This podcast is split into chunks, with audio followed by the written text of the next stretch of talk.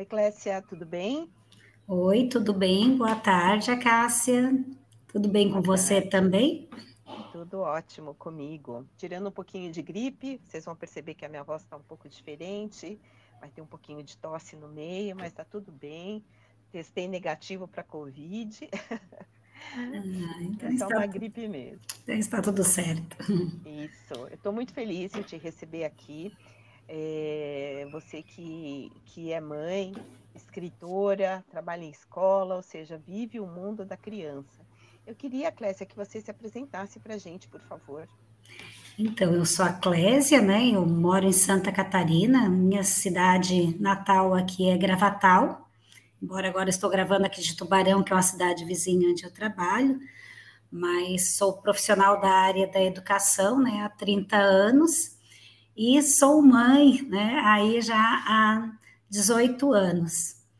E aí o que nós vamos conversar um pouquinho hoje, né, Cássia, dessa experiência de ser mãe de um filho com leucodistrofia, né, nascer com né, todo o desenvolvimento né, esperado de uma criança e depois uma doença rara ser desenvolvida.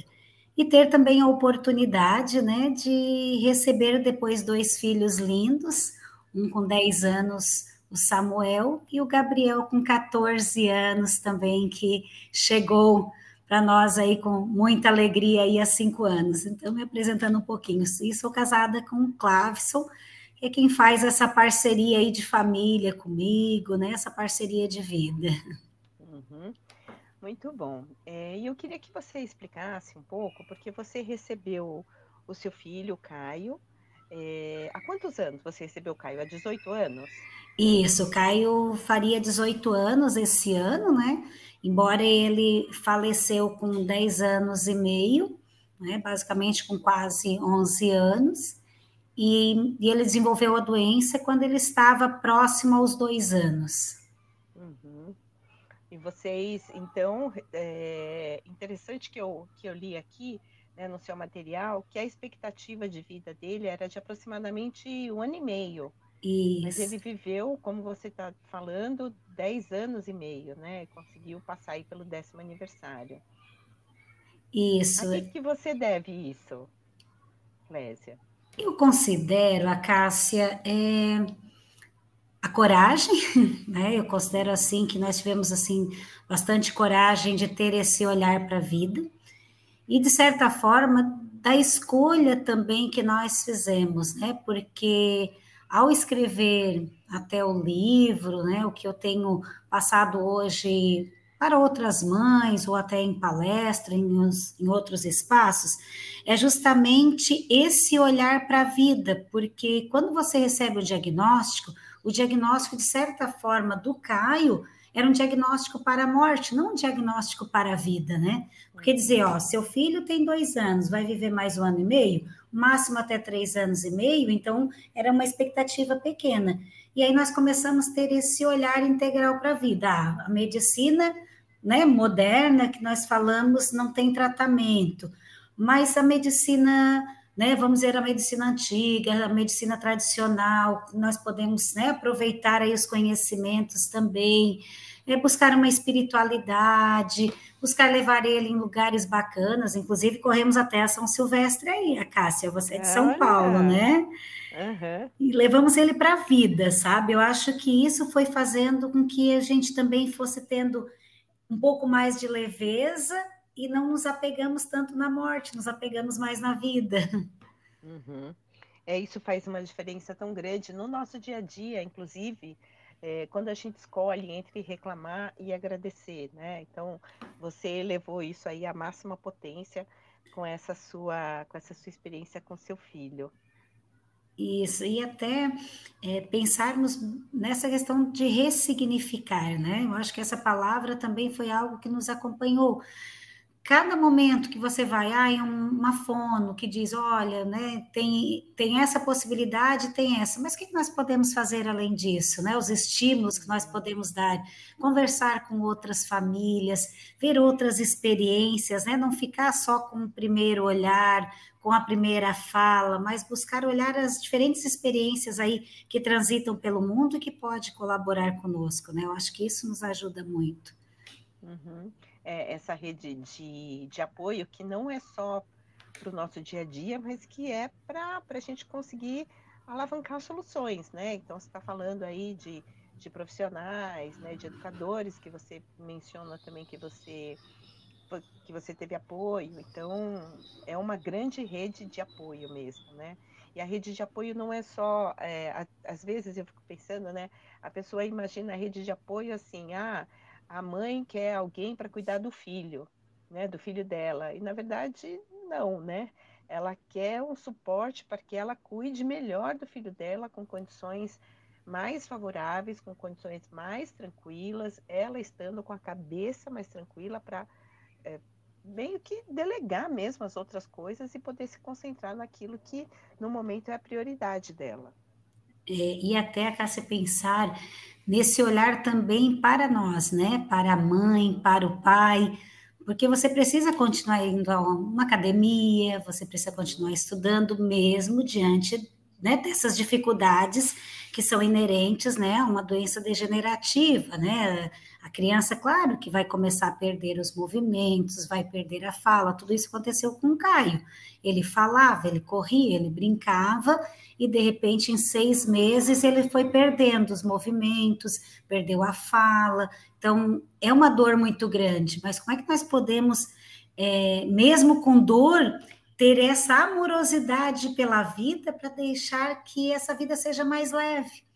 Né? Então, essa leveza, mesmo diante da dor, é o que a gente sempre buscou é, ir ressignificando cada coisinha, né? Então, ir ao médico, o médico dizia, ah, mas você não pode viajar de avião. Tá, mas então você me mostra qual, quais as pesquisas que indicam que as crianças falecem e quantas crianças que faleceram. Ah, gente não tem nenhum estudo a esse respeito. Tá, então vamos tentar viajar de avião com o Caio. Caio viajou mais de 20 vezes, né? Aí fomos para São Silvestre duas vezes, né? Fomos passear, então dá esse direito para ele da vida, né? Uhum. Experiências, né? Que ele deixou, é, que ele deixou marcadas aí nessa passagem dele nessa nessa existência. Você falou é, de espiritualidade. Eu acredito que a espiritualidade é a base da nossa existência. Né? Isso para mim é uma coisa muito forte. E eu imagino que na sua experiência isso deva ter tomado também um espaço significativo. Aconteceu como foi? Então, é, quando chegou o diagnóstico do Caio, chegou assim muito hum, direto, né? Não tem o que fazer. É basicamente dizer assim: esperar para falecer, né? Fique em casa, que o ano que vem ele vai partir. Então, isso né, desestrutura qualquer pessoa, né? Saber que vai perder um filho, isso dói muito. E aí nós buscamos, né? Nós tínhamos uma, tinha uma espiritualidade mas muito ainda envolvido assim com religiosidade, né? Com religião. Uhum. E no dia, Cássia, que nós recebemos o diagnóstico, nós ficamos tão perdidos, tão perdidos, assim, desesperados, que nós começamos a entrar em tudo quanto a igreja que tinha, sabe? Ah, ali tem um templo, vamos entrar, vamos ver se pode, eles podem achar esse Deus que cura, né? Enfim. E aí passamos por um período assim dessa, dessa busca, embora a nossa espiritualidade estava ali alicerçada, porque nós estávamos com muito medo. Então nós começamos a trabalhar essa nossa espiritualidade, a desenvolver um pouco mais de que nada na nossa vida é por acaso, né? E que Deus vai estar sempre conosco, indiferente de religião, indiferente das situações que nós passamos, e que problemas todas as pessoas têm, mas que sempre Deus vai estar sempre nos ajudando. Pode não ser da forma que nós desejamos, mas da forma que tem que acontecer. Então, essa espiritualidade para nós foi assim o alicerce. Até quando eu escrevi o livro, eu considero como uma terceira medicina, medicina espiritual, porque é uma medicina também que cura. Não a cura no sentido, às vezes, material, mais uma cura espiritual, né? Essa, essa parte bonita da vida, né? Que é o viver. Uhum.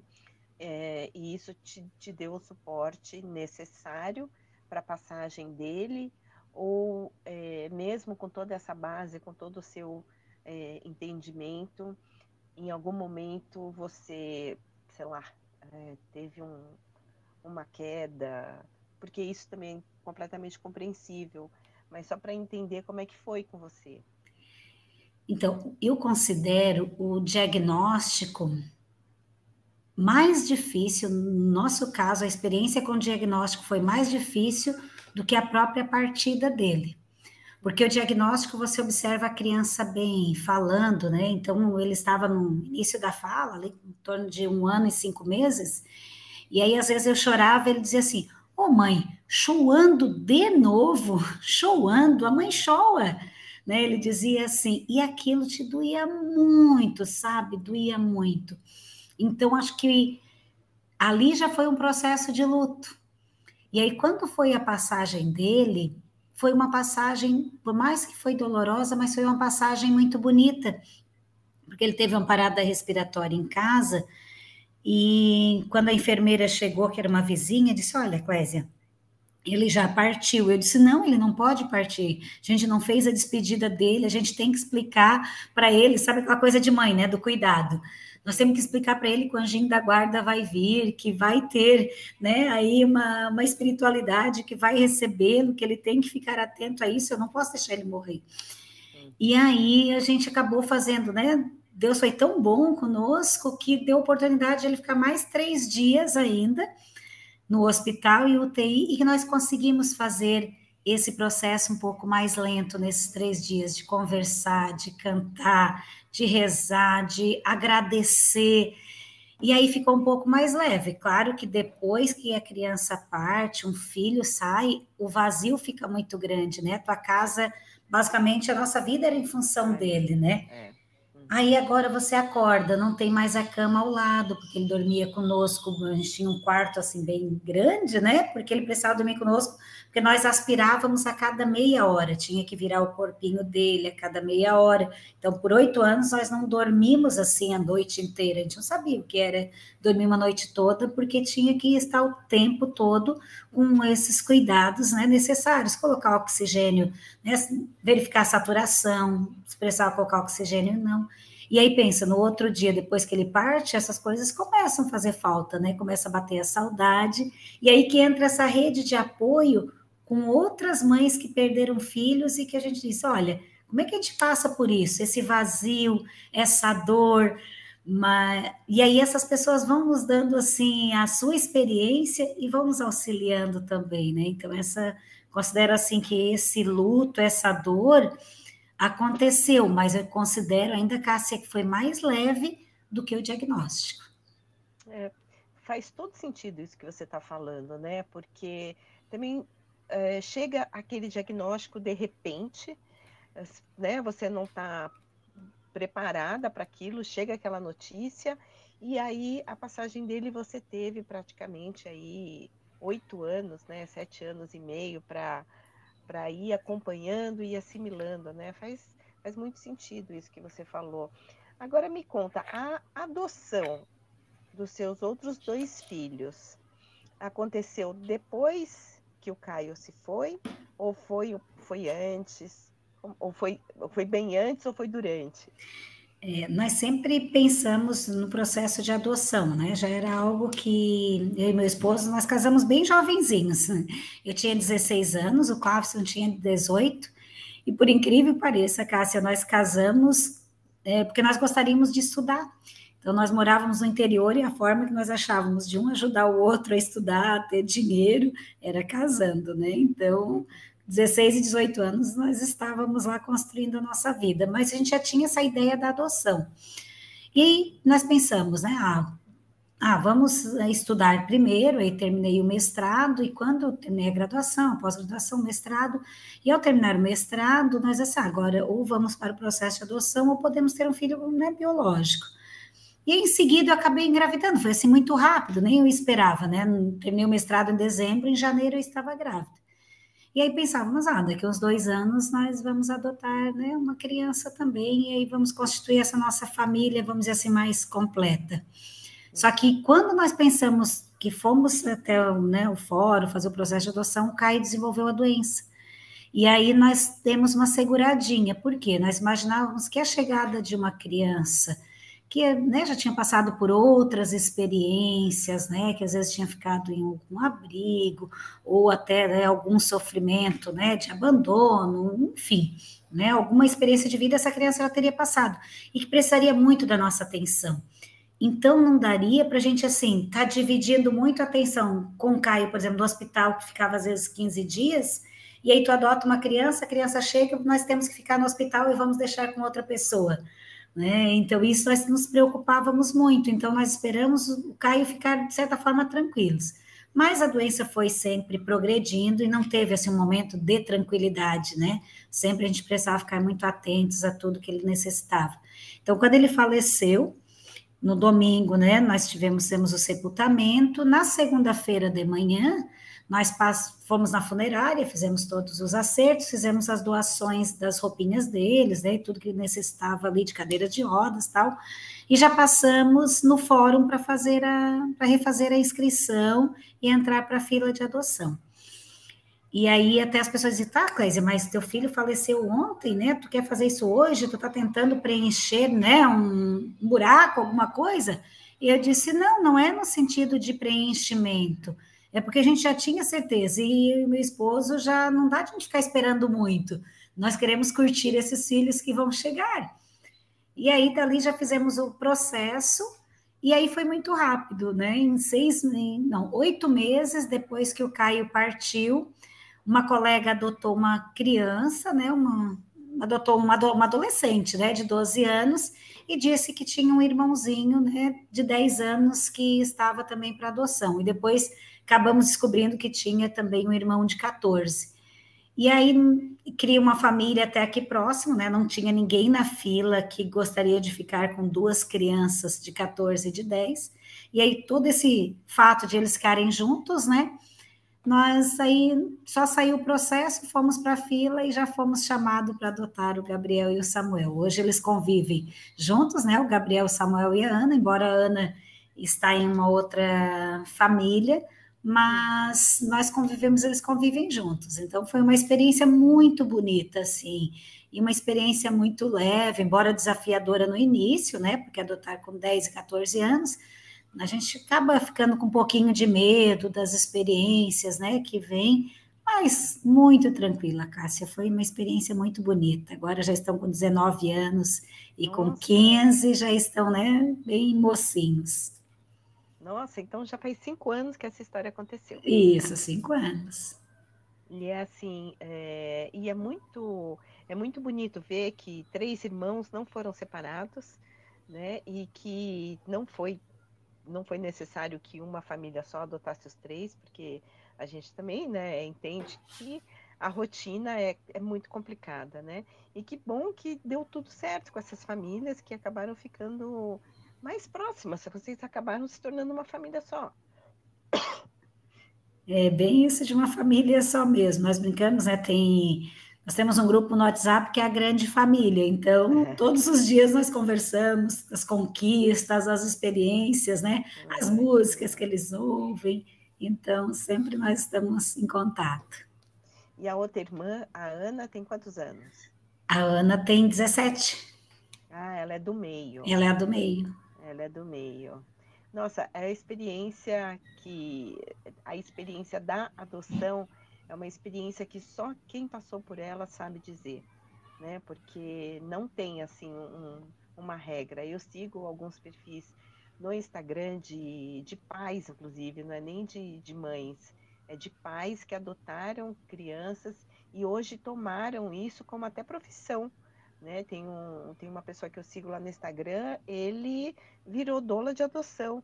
Então, ele ajuda outras famílias que querem adotar a conhecer os trâmites, inclusive a se conhecer, entender as suas necessidades, para poder adotar com mais plenitude, né? Porque a adoção não é fácil, tem que ser pelo motivo certo, é. né? Ou, porque é complicado. Agora me conta do seu livro, né? O, o o seu, o seu livro se chama O Pequeno Grande Caio.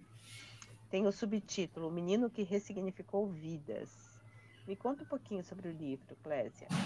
Então, o livro já era algo que eu pensava em escrever antes do Caio partir, contando. Eu queria contar do direito da criança de ser criança, indiferente das singularidades da vida, indiferente da doença, indiferente do tempo. Ah, a criança tem três anos de vida, né, de expectativa, tem quatro, passa né, por uma doença degenerativa, passa por um câncer, enfim, diferente do que a criança teria, ela tem o direito de ser criança, de ir para a escola, de brincar, de ir para a rua, porque o que a gente observava muito, né, eu conversava com muitos pais, a gente acaba conhecendo muitas famílias, e eles diziam, ah, eu deixo só dentro de casa porque eu tenho muito medo de ele pegar uma gripe se ele sair fora de casa e, e falecer mais rápido. Eu não levo para passear porque eu acho que ele não consegue entender o passeio. Eu não vou né, ao Beto Carreiro, que é aqui em Santa Catarina, né, que é um parque, eu não vou com ele porque eu acho que ele não tem mobilidade e não vai poder brincar e aproveitar. Então eu pensava muito em escrever a esse respeito. Só que quando o Caio partiu, a história foi tão bonita, né? A questão da morte em si, assim, de ver assim como a espiritualidade ela prepara, Deus prepara tudo tão perfeito, é como dizer assim, ó, tu vai sofrer, né? Vai ter o sofrimento, vai, né, você vai sentir a dor de perder um filho, mas nós estamos aqui para te dar as mãos. Isso eu senti assim como Deus segurando em minhas mãos, dizendo assim: vai que tu consegue. E aí foi colocando todas as pessoas. Então o Caio chegou ao hospital depois que teve a parada respiratória, foi reanimado, e quem, por exemplo, quem chegou para reanimar, né, da, da ambulância, foi um conhecido de um amigo, ele não me conhecia, mas só eu olhei e vi que era amigo de um colega, eu disse assim, nossa, você é amigo do Patrick, que coisa boa, você vai ressuscitar o meu filho, eu disse para ele. E aí depois chegamos no hospital, a ambulância foi levou o Caio até o hospital e chegando lá, quem atendeu que estava de plantão era uma vizinha nossa, uma médica vizinha nossa. E aí eu cheguei muito desesperada com um carro de uma colega atrás e disse: "O Caio está vivinho?" Eu disse bem essa expressão para ela, ela assim: "Sim". Daí a moça disse: "A doutora Natália conseguiu trazer o Caio de volta". E a Natália é minha vizinha. Quando que eu imaginar que a Natália estaria lá de plantão e que foi ela que salvou, vamos dizer assim, que ressuscitou o Caio, né, entre aspas. E aí ele vai para a UTI, chega na UTI, quem está de plantão, a chefe do, da UTI, é uma amiga do meu esposo de infância, que eles passavam na praia juntos e depois perderam o contato. E ali foi uma série, uma sequência que poderia dizer assim, nossa, que coincidência, mas não é coincidência, é providência, sabe? É providência divina que colocou cada pessoa naquele lugar. Aí eu disse, não, não posso deixar de contar essa história, uhum. para que outras pessoas que passem por dificuldades possam entender assim que problemas teremos, dificuldades encontraremos, mas sempre vai ter alguém que vai nos dar mão, as mãos, né? Então foi isso que eu queria trazer no livro, né? Para quem pudesse fazer a leitura tivesse esse sentimento também que a gente pode lutar, pode né, buscar mesmo, né? Mesmo diante das dificuldades, né? Buscar aí superar esses desafios, né? Uhum. É, é, é muito, é muito, é muito bonito, né? A gente vê pessoas que passam por, por desafios tão profundos, tão intensos, continuarem a sua, a sua, a sua jornada com um propósito de, de contribuir com outras famílias que passam por situações é, semelhantes, né? Porque iguais nunca serão, mas, mas semelhantes é é muito. Eu não sei da onde sai essa força. Eu sei da onde sai, tá? É, é uma maneira, uma expressão, porque assim a gente sabe de onde sai essa força, mas ao mesmo tempo a gente se espanta de como é que ela se manifesta nesses momentos. É realmente incrível. É, e aí eu queria só saber o seu marido nesse nesse processo todo, como é que foi o relacionamento, a convivência? Então, assim, nós passamos é, nós tivemos que realmente fazer uma, uma parceria, né? Porque com uma doença assim que chega né, devastando a família, a gente tem que ter muita união, né? Tem que. Então, quando assim, o Cláudio foi muito parceiro e quando a doença chegou, ele disse: olha, nós vamos ter que organizar para que nós dois vamos continuar trabalhando mas vamos nos organizar para que todos tenham, a gente continue a vida, porque senão a gente ficar em casa nós vamos adoecer, se ficar só vivendo a doença em si, nós vamos precisar dar um ar para a cabeça, sair enquanto o outro fica, né? Ter momentos juntos e momentos individuais. Então, ele trabalhava ao longo do dia, trabalhava no ensino superior à noite, ele ficou ao longo do dia com o Caio, eu fiquei trabalhando, e aí à noite ele ia para o ensino superior, dava aula à noite na universidade, eu também tinha experiência com a universidade, projetos, larguei e fiquei com o Caio. E durante a tarde, eu também na escola que eu trabalho, o Caio também participava aqui com as crianças, né? Vinha para aula, mesmo cadeira de rodas, enfim. Ele participava, tinha o direito de brincar aí com as crianças, né? De ter essa, essa experiência. E aí fomos fazendo essa, essa parceria, sabe? Muito de união dessa. E ele sempre dizia assim: ó, Clésia, vamos tomar cuidado para a gente não cair em determinadas armadilhas, sabe? Porque até mesmo depois que partiu, era muito bonito como a gente às vezes até brincava um com o outro, né? O Cláudio dizia assim para mim, Clésia, cuida com a armadilha, que era tipo ah, um sapatinho. Ah, ficar pegar um tênisinho do Caio e ficar cheirando, ter o cheirinho dele para matar a saudade. Ele disse, olha, toma cuidado que isso é uma armadilha para a gente entrar no desespero, né? O Caio não merece isso, ele sempre foi muito valente e agora ele espera que nós sejamos valentes também, porque o Caio passou, eu acho, tanto trabalho que, assim, né, com respiração, de saúde mesmo, né, tu ficar sem o ar e tentar respirar e não conseguir, ter que colocar um oxigênio, isso eu acho é, bem doloroso para o ser humano. E a gente diz, nossa, ele venceu, ele foi tão guerreiro, sempre lutava, nunca desistiu da vida, por que, que agora nós vamos... Às vezes a gente brincava com a palavra aqui em Santa Catarina, né, vai ser molenga, não sei se tem aí em São Paulo essa palavra, é. né, não pode ser mole, vamos ser fortes, sabe? Então, nós tivemos sempre muito essa parceria, tanto quanto foi com o Caio, quanto foi com a adoção. Então, até hoje, assim, a gente tem uma, uma parceria muito bonita, porque se tu não tens essa parceria, fica mais difícil, né? Sim, com certeza, com certeza. É, e eu, eu percebo muito esses, esses homens muito mais é, junto, né? Eu, eu, percebo isso muito mais junto no sentido emocional da palavra, não junto é, fisicamente ou uhum. é, custeando é, algumas coisas, né? Mas junto, junto mesmo, estamos juntos no que deve é. E é, é isso mesmo que precisa. É, Clécia, eu queria, eu sei que você trabalha numa escola, é, só para a gente finalizar, eu queria assim entender, porque você é uma pessoa que lidou com isso de uma forma positiva, né? mas você trabalha numa escola, você vive rodeadas de crianças. É, em algum momento você não quis estar tão perto assim? É, quis talvez se, se aquietar um pouco para não ter tanto estímulo e não presenciar tantas é, provocações no, né, no bom sentido? Do tipo, ter que lidar com as crianças correndo, brincando, pulando, é, e vou dizer que é um, acho que foi um dos maiores desafios que eu tive durante esse período com o Caio. Até mesmo enquanto, eu te digo assim, quanto dor, até mesmo da partida dele, sabe? Porque tu observava uma criança, por exemplo, se alimentando com algo de, que ele gostava, por exemplo, ah, né, um, um iogurte, é, um bolo de chocolate, e tu perceber que ele não poderia mais com aquele alimento, e aí estava ali por uma sonda, né? Então isso doía muito, sabe? E, e aí tu observar outras crianças, né? Mas aí eu sabia, ao mesmo tempo, a Cássia pensava, não é por acaso que eu estou aqui, né? Sempre penso, uhum. nada é por acaso nesta vida, não é por acaso que eu estou em uma escola, é sinal que é aqui que eu tenho que estar. Então, até o retorno, né, depois que o Caio partiu, ele estava aqui estudando ainda, no entanto que ele passou mal na segunda-feira à tarde, ele veio para a escola, né, na terça ele já não veio, e quinta, quinta-feira ele já estava em uma UTI, final de semana já havia né, partido. Então, vou retornar, eu fiquei em casa segunda e terça, né, que eu pedi só para ficar dois dias para organizar as coisas, né, do Caio, para fazer as doações, e na quarta eu estava de volta.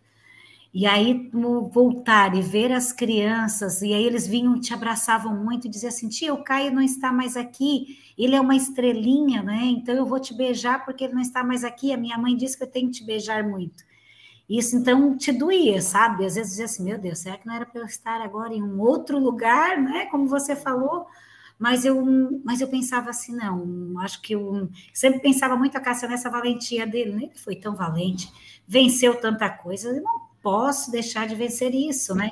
E aqui eu vou poder ajudar, inclusive, outras mães, outras crianças, né, que passam algo parecido, ou até que seja coisa mais simples, mas que para o pai sempre vai ser algo grandioso, né? Sim, com certeza.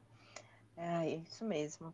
Eu queria deixar um espaço aqui para você colocar uma mensagem para a gente finalizar a nossa conversa, Clésia. Então, acho que a, a mensagem, né, o, o desejo, né, que, que vem no meu pensamento assim é que quem né, vai nos ouvir aí, que estiver nos ouvindo, que problemas nós sempre teremos, dificuldades sempre encontraremos na nossa vida. Indiferente, pode ter uma intensidade menor ou maior, mas cada um com suas experiências. Que a gente precisa ter força, ter coragem, né? Acreditar que a espiritualidade, como você mencionou, que né, esse Deus ele nunca nos abandona, né? Ele sempre estará conosco. Indiferente se tem religião ou não, isso não interfere, que vai interferir é a nossa espiritualidade, essa nossa conexão com esse universo tão bonito, né? E que os nossos filhos, que todas as crianças, né, tenham o direito de ser criança, indiferente das singularidades que possam aparecer na vida.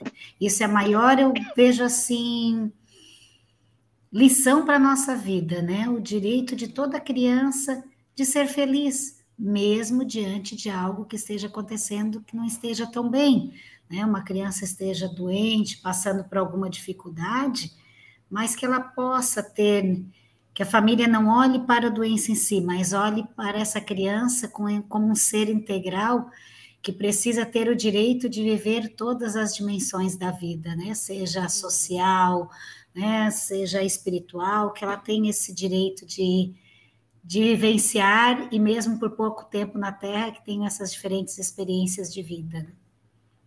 Que eles possam correr a São Silvestre, né? Igual é. nós corremos com o Caio. Exato. Você sabe que eu tenho visto mais crianças é, em espaços, espaços de crianças, né? É, os pais, porque antes tinha um, um, pouco até de vergonha, né? Eu lembro que há, há cerca de, a gente está em 2024 há oito anos, nós, nós lançamos um livro também, que é um livro que está esgotado e a gente vai lançar agora de novo, né? Uma outra edição, que é um livro com experiências de mães. E, e teve uma é, teve uma mãe que escreveu que é uma mãe com um filho com síndrome de Down. E ela, quando ela viu o filho pela primeira vez, ela se lembrou que quando ela era adolescente, ela foi na casa de uma amiga que nunca ninguém ia, porque ela não convidava ninguém. Então aquela casa era muito misteriosa, porque ninguém entrava. E neste dia a amiga precisou e ela entrou e era uma casa toda escura, com janelas fechadas, cortinas fechadas, né? E tinha um cheiro muito característico de casa fechada. E aí ela viu uma criança, uma criança numa numa cadeira de rodas com o mesmo olhar que ela tinha visto no filho dela, né? E aí, então, só quando ela viu o filho é que ela é, conseguiu concatenar o que aconteceu quando ela era adolescente, que ela entrou numa casa em que, em que os pais tinham muita vergonha daquele filho, daquela criança, e que, portanto, o mantinha fechado, e mantinha a casa fechada, e mantinha a filha, a outra filha, também fechada por conta disso. Então, eu vejo hoje, sabe, Clésia, é um movimento diferente. As pessoas estão saindo com seus filhos, é, não, não obstante as dificuldades, mas fica aqui, né, como você mesmo colocou, um, um, um convite para que façam também os, os, os, passeios corriqueiros né, de dia a dia, de ir na praça, de ir no parque, de ir para a escola, como você como, como você mesmo falou, que o Caio frequentou a escola. Então, é isso, né? Inclusão é isso, né? Essa permissão dessa criança viver a vida dela no tempo que ela tem aqui. Maravilhoso. Maravilhoso essa conversa. Ai, foi muito boa em conversar com você, né? ter esse ouvir ouvi-la um pouquinho, né, e poder contar um pouquinho dessa experiência, né, desse menino que pequeno, né, e por isso o título do livro, pequeno por ter partido aos 10 anos, mas tão grande pela história que construiu. Isso. O seu livro está na Amazon, não é isso? Isso, está na Amazon. Tá. Então, quem quiser procurar, procure o Pequeno Grande Caio. E aproveite aí, o meu deve estar chegando, viu? Que a sua assessoria já mandou para mim. Isso, você já está chegando aí, daqui a pouco chega até a sua casa. A Cássia, Muito obrigada. Obrigada. obrigada pela oportunidade, desejo aí que você tenha um ano aí muito feliz. Você também, um grande beijo. Beijo, querida, tudo de bom.